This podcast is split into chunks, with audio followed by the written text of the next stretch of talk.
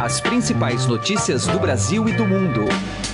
Política, economia, esportes, cultura. Informação com a credibilidade do maior jornal do país. Estadão Notícias. Olá, seja muito bem-vindo e muito bem-vinda a mais uma edição do Estado Notícias, nosso podcast diário com análises, entrevistas e informações sobre os temas mais importantes do momento no Brasil e no mundo. Eu sou Emanuel Bonfim e no programa de hoje vamos falar sobre a expectativa para o interrogatório de Lula nesta quarta-feira em Curitiba pelo juiz da Lava Jato Sérgio Moro. O encontro ocorre depois da condenação do petista em primeira instância pelo caso do triplex do Guarujá. Logo mais, a gente vai à capital paranaense para conversar com o repórter do Estadão Ricardo Brant sobre este caso. O programa de hoje também aborda a repercussão sobre a definição do deputado Carlos Marum, que entrevistamos ontem aqui neste programa. Ele de fato foi escolhido relator da CPI da JBS e muitos parlamentares ficaram incomodados com a escolha de um representante da tropa de choque de Michel Temer para este importante posto. Teve até parlamentar que já pediu para sair. Ouça ainda uma análise de Roberto Godoy sobre as novas sanções impostas à Coreia do Norte e Heisen Abak, que participa aqui de nosso podcast, entrevista um economista para falar sobre os cortes na Selic e também do desempenho da economia brasileira como um todo. Para você participar do programa, basta mandar o seu e-mail para podcast@estadão.com.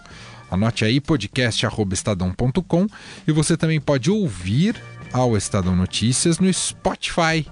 Quer saber um caminho fácil? Coloque o nome do programa no campo de buscas da plataforma e depois assim você consegue acompanhar todas as nossas publicações. Ouça e participe. Estadão Notícias.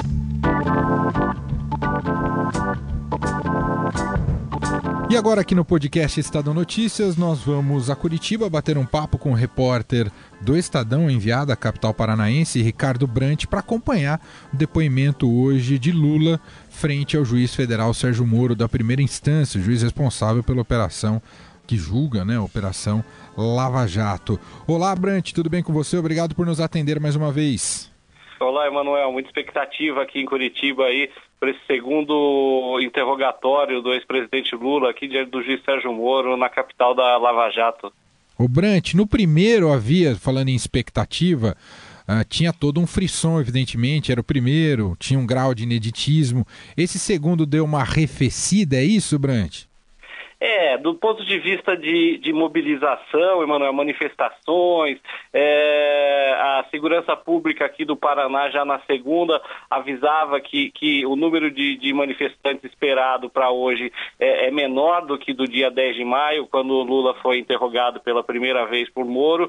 É, Fala-se aí em 40, 50 ônibus, com cerca de 2.500 pessoas vindo é, é, de outras cidades aqui do Paraná, é, mobilizadas no PT. Mas hoje à tarde, aqui na capital do Paraná, o PT local já anunciou também que, que decidiu mesmo fazer uma mobilização um pouco menor, não deve ter aqui os acampamentos do MST que vieram eh, no dia 10 de maio para cá, e eles acham que vão conseguir reunir até o final do dia 4 mil pessoas para um ato que está marcado para as eh, 19 horas eh, numa praça na região central aqui, em que é esperado que depois do depoimento o Lula apareça para para fazer uma manifestação, né? Agora, agora tem um fator, acho que desse depoimento, que é um fator que aí sim fez subir, o, subir a temperatura de novo e aí não tem a ver com manifestações. Vamos ver se você adivinha qual que é.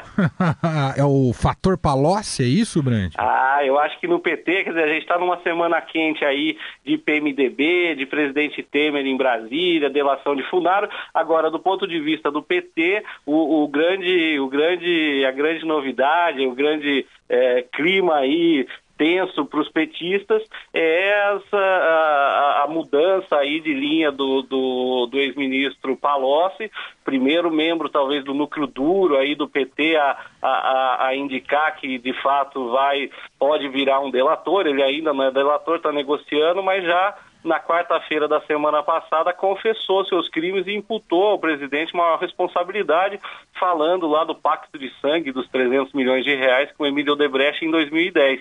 É, isso é dentro desse processo que o Lula vai ser ouvido hoje, é, que trata do repasse exatamente de 12 milhões de propina, o acerto de 12 milhões de propina para o Lula, é, em forma de, é, é, é, de, de, simulada de doação de um terreno para o Instituto Lula e de um apartamento lá em São Bernardo. Então a, a temperatura deve estar tá alta hoje à tarde no depoimento, é, não primeira vez que era o processo do triplex, né? É, houve muito confronto entre o advogado do Lula, o Cristiano Zanin, o juiz Sérgio Moro, né?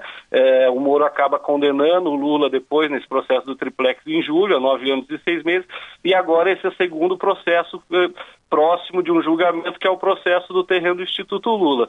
Com a, delas, com a, a, confissão do Palocci, a coisa deve esquentar. Então, quer dizer, pode, pode ter dado uma esfriada do lado de fora do prédio da Justiça Federal, mas eu tenho certeza que no segundo andar ali, onde é a sala de audiência do juiz Sérgio Moro, a temperatura vai estar bem quente. Bom, só para a gente fechar, Brant, é, então o depoimento é à tarde do ex-presidente Lula.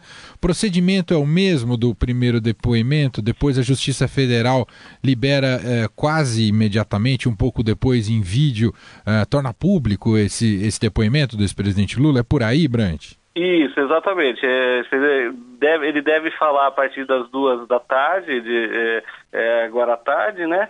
E, e, até o final do dia, é, a gente imagina, na verdade, que no começo da noite, lá pelas nove, é, oito, nove da noite, Todos os vídeos da, da, audiência, eles são disponibilizados no site é, da Justiça Federal, mas vão estar tá lá quase que imediatamente assim que eles, eles são disponibilizados na Justiça, a gente vai estar tá com eles no Estadão, no blog do Fausto Macedo, né?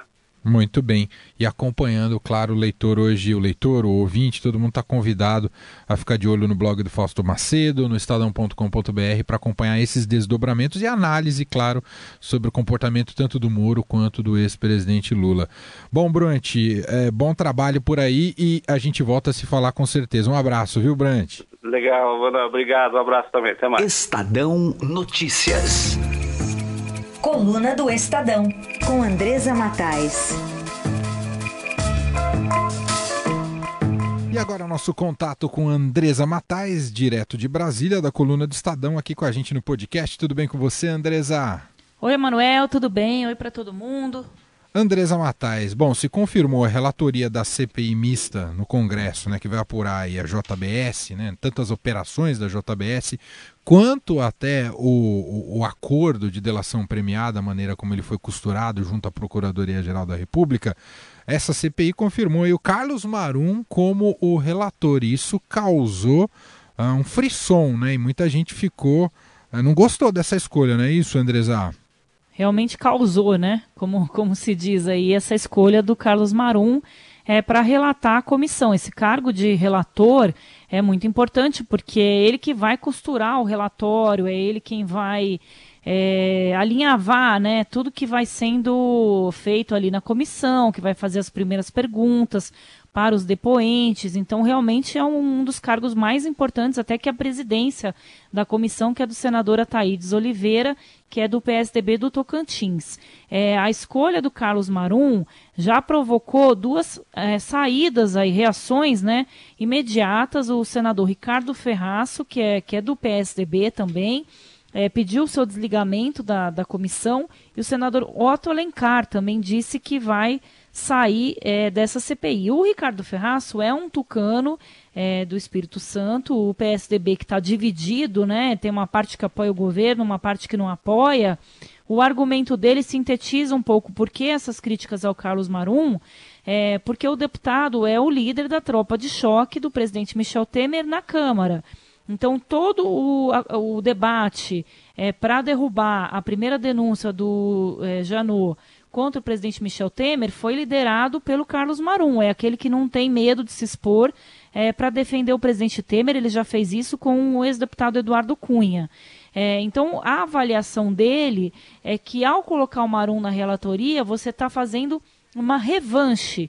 Então, que a CPI seria usado politicamente é, como um troco do presidente Michel Temer no Joesley Batista, que todo mundo já sabe que foi quem colocou o presidente em numa situação muito complicada ao dizer que pagava propina para o presidente é, aí nos últimos anos. O presidente nega as acusações.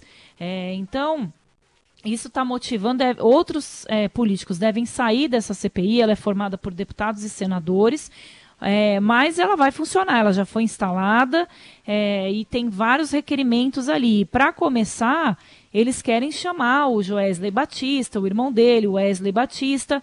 É, e a CPI, viu, Emanuel, ela tem um poder de convocar as pessoas. Então, mesmo que o Joesley, é, mesmo ele estando preso, ele pode ser obrigado a prestar um depoimento na CPI. Pode ser que ele chegue lá e não queira falar mas que ele vai ter que ir passar por esse constrangimento, e isso pode ocorrer é, sem dúvidas. É, então eles querem chamar também o Marcelo Miller, que é o procurador, o ex-procurador braço direito do Janot, é, que colocou o Janot aí numa situação complicada, porque ele estaria fazendo aí um trabalho de agente duplo, enquanto trabalhava com o Janot, estava passando informações privilegiadas para o Joesley Batista poder fazer uma delação mais favorável ao Joesley. E chamar também o próprio Janot, é, então, é, realmente ela é um campo minado, essa CPI, ela pode se transformar um pouco naquela CPI do fim do mundo, que a gente viu na época do mensalão, é, que naquela época acabou que resultou em muitas coisas. É, mas nesse caso, é, ela pode é, realmente ser usada aí como um instrumento para evitar né, que talvez os delatores falem coisas que eles não disseram ainda. É, é, é, essencialmente hoje é muita vitrine, né? Uma CPI, ainda mais essa, né? Com o calor dos acontecimentos envolvendo aí a JBS. Na prática nem sempre sabemos se funciona, não é, Andresa? Mas a vitrine existe, não é? Existe, existe muito, né? Todas as atenções ali, até porque todos esses personagens que a gente está vendo aí é, esses delatores e os envolvidos nas delações vão estar ali dentro do Congresso. Agora, o que a gente viu na Operação Lava Jato, Emanuel, é que as últimas CPIs foram todas usadas para achacar os empresários.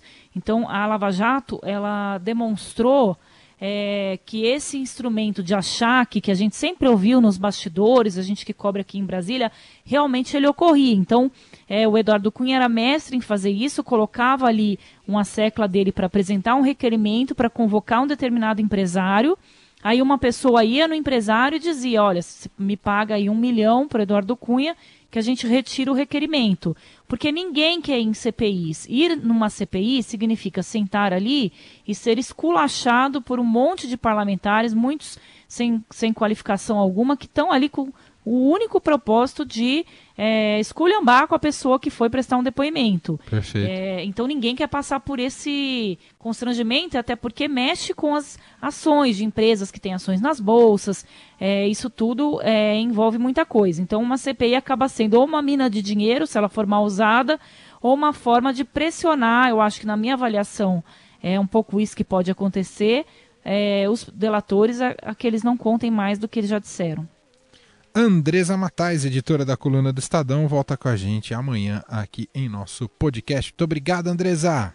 Tchau, Emanuel. Um abração para todo mundo. Estadão Notícias. Destaques internacionais. Destaque internacional agora no Estado Notícias. Nós vamos bater um papo com o Roberto Godoy vamos falar sobre a situação da Coreia do Norte, Coreia do Norte e Estados Unidos, após resolução do Conselho de Segurança da ONU que impôs sanções mais rígidas a Pyongyang. Uh, o Godoy está aqui com a gente. Claro que a Coreia do Norte rejeitou essa resolução, fez ameaças, né? Disse que os Estados Unidos enfrentarão em breve a maior dor que já sentiram. Primeiramente, tudo bem com você, Godoy? Tudo bem, Emanuel. Bom, Godoy, essa reação, claro, era esperada da Coreia do Norte. Ela ficará no campo da retórica, Godoy? Olha, ela está aumentando, ela está aumentando a tensão, a escalada, ela vem mantendo o, o, o, digamos, o ritmo da escalada, ela não está recuando em nenhum momento, não é? E agora ela chegou num ponto em que ela é um animal acuado, não é? É muito, muito, muito perigoso. Né? Porque ela já eh, ela tem uma economia muito frágil, pequena, né? É, o que a gente imagina aí que dos 28, é, com todas as sanções que ela já sofreu, o que resta de produto interno bruto, né, de, de, de riqueza que ela produz, é qualquer coisa entre 28 e 30 bilhões de dólares, o que é muito pouco. Certo? Ou seja, é, é, é dinheiro para não dar inveja em corrupto brasileiro. Né? corrupto brasileiro uh, fatura muito mais do que isso. E ela, além de, e, e isso uh, agora com essas novas, com essas novas restrições, cai para 27, alguma coisa, 27 bilhões.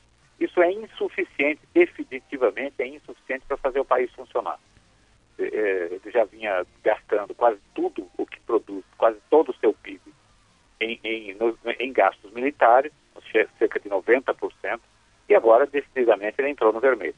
Se ele não, se ele não tiver apoio, se a Coreia do Norte não tiver apoio da China, eh, que é responsável por 90% de todos os, todo o processo de troca, processo de compra e processo de venda da Coreia do Norte, ela quebra definitivamente e aí a tentação de apertar o botão não vai ser pequena. Né? E é isso que está acontecendo nesse momento. Esse tom a, a política da, da, da, retórica agressiva, a, a, a, política da diplomacia das palavras duras e tal, é, não cedeu em nenhum momento e agora é, começa a chegar num ponto em que ou ele vai para cima, né, do, do, é, e vai para cima de quem? Vai para cima da Coreia do Sul, vai para cima da, da, de instalações militares americanas, que ele ainda não tem uma força efetiva para atingir os Estados Unidos. Ele tem uma escala de laboratório, mas ele não tem ainda como chegar aos Estados Unidos ou a qualquer outro lugar do mundo que não seja ali aquela região. Mas naquela região dele, ele pode chegar a qualquer lugar com efetividade, porque são outros tipos de mísseis que podem alcançar essas distâncias menores e ele já está, esses são efetivamente eficientes, essa coisa toda. E ele está numa posição extremamente delicada ali, ele não tem alternativa. O que é que ele quer? Ele quer garantias de que a Coreia do Sul e os Estados Unidos não pretendem mudar o regime, dizer, ou seja, não pretendem, por exemplo, invadir a Coreia do Norte, derrubar o, o conspirar para derrubar o regime do, do Kim, eh, Kim Jong-un, eh, que pretende preservar, que não, enfim, que eles têm garantias de que não serão agredidos. E isso ninguém está disposto a oferecer. Ou seja, está ficando cada vez mais perigoso, Manuel. Muito bem, análise aqui de Roberto Godoy para a gente falando mais sobre essa situação cada vez mais tensa envolvendo a Coreia do Norte, que preocupa, claro, toda a comunidade global. Godoy, muito obrigado pela participação aqui em nosso podcast. Até uma próxima. Até uma próxima, um abraço. Estadão Notícias. Economia. O Banco Central indica queda moderada em outubro e o fim gradual da trajetória de cortes na taxa básica de juros. As informações estão na ata da reunião do Copom, que na semana passada reduziu a Selic para 8,25% ao ano. Por outro lado, o IBGE apurou que as vendas do comércio varejista ficaram estáveis em julho após três meses seguidos de aumento. Acompanhe a análise do professor da Faculdade de Economia e Administração da PUC São Paulo, Gilberto Caetano, que conversou com Heisen Abac. Professor Gilberto, de que forma o senhor avalia essa sinalização do Copom de que haverá uma redução no ritmo de corte da taxa básica de juros? Eu acho que existe uma fundamentação que tem como perspectiva evitar riscos maiores, uma vez que a, a taxa de juros funciona como uma restrição ou um incentivo a, a gastos e também a investimentos, né, quando ela diminui por conta dos efeitos que ela pode produzir nas demais taxas de juros do sistema, é evidente que mesmo com uma perspectiva de inflação menor para os próximos períodos, nós temos aí né, conjunturas, às vezes, eh, problemáticas, como a, a, conjuntura política atual, né? também questões climáticas, né, questões que envolvem problemas até no, no exterior, tudo isso né, se constitui numa preocupação. E, evidentemente, o Banco Central, né, como cuidadoso que é nessa questão, ele tenta né, dar indicativos de que vai realmente olhar com muito mais atenção tudo isso que está acontecendo. Né? Então, a inflação é um fenômeno né, monetário e ela não existe garantia nenhuma de que ela vai se comportar sempre de uma maneira adequada. Né? Por que, que a taxa pelo que os economistas estão projetando, não poderia ficar abaixo de 7%. Chegaria no 7% e aí ficaria estável. É, faz mal para a economia uma taxa abaixo de 7%? É, eu creio que nós temos diversas, uh, diversas questões aí a serem, a serem analisadas. Né? Uma delas é o próprio, é, é, é o próprio sistema né, financeiro nacional cuja eh, a, a aplicação dos recursos, em grande parte, ela vai para esses títulos do governo. Né? Então, baixar muito essa taxa também poderia significar um desincentivo né, à aplicação de recursos bancários, por exemplo, títulos do governo. E aí o governo, com a dívida que tem, teria mais dificuldades em enrolar. Então, esse é um aspecto. O outro é realmente né, manter a, a, a, taxa num nível, né, porque com a inflação projetada em torno de 3,5%, 4%, e para uma taxa em torno de, de 7,25% mais ou menos, nós teríamos aí juros reais da ordem de 4%, que é mais ou menos o que vem ocorrendo no, no, nos últimos anos. Então, eu pessoalmente acho muito difícil né, no Brasil. Primeiro, a inflação cai muito abaixo desse nível de 3% que algumas pessoas estão projetando. E segundo, que eh, o juro real, né, seria a diferença entre os juros que se cobra nesse nível da Selic e a diferença em relação à inflação, ele ficasse abaixo desses 4%. Acho que historicamente é mais ou menos isso que tem ficado. Né? Então, imagino que o risco né, de um retorno da inflação um pouco mais forte, nós estamos chegando no final do ano, temos aumentos de preço dos combustíveis, a energia elétrica deve subir também, né? Final de ano os gastos aumentam, então o governo evidentemente se preocupa preocupando com isso, ele deve diminuir um pouco o ritmo né, de redução das taxas de juros. Outro dado que saiu, professor, foi das vendas do comércio varejista brasileiro. O IBGE apontou que a variação foi nula, quer dizer, ficou estável no mês de julho em relação ao mês anterior. O que, que dá para projetar em termos de uma recuperação mais consistente aí? O segundo semestre ele é sempre mais favorável ao consumo. E, e, é com base no consumo que a gente vem experimentando, vem observando o crescimento do PIB. Né? Ele não está ocorrendo por investimentos, principalmente pelo governo. A iniciativa privada tem investido pouco, né? e o próprio resultado do investimento ele também ocorre a longo prazo né, a médio e longo prazo. Então, o que faz o PIB crescer mais rapidamente e conjunturalmente dá uma ideia de que nós estamos saindo da recessão, saindo da crise, é realmente os gastos com consumo. Está havendo também uma pequena redução no desemprego. Então, tudo isso né, acaba, de uma certa maneira, é, alterando um pouco esse comportamento. Mas o consumidor não vai deixar a cautela de lado. Ouvimos aqui no Estadão Notícias o professor da Faculdade de Economia e Administração da PUC São Paulo, Gilberto Caetano. O Estadão Notícias desta quarta-feira vai ficando por aqui. Contou com a apresentação minha, Manuel Bonfim, produção de Gustavo Lopes, participação de Raíssen Abac e montagem de Nelson Volter. O diretor de jornalismo do Grupo Estado é João Fábio Caminuto. De segunda a sexta-feira, uma nova edição deste podcast é publicada. Saiba mais no blog Estadão Podcasts.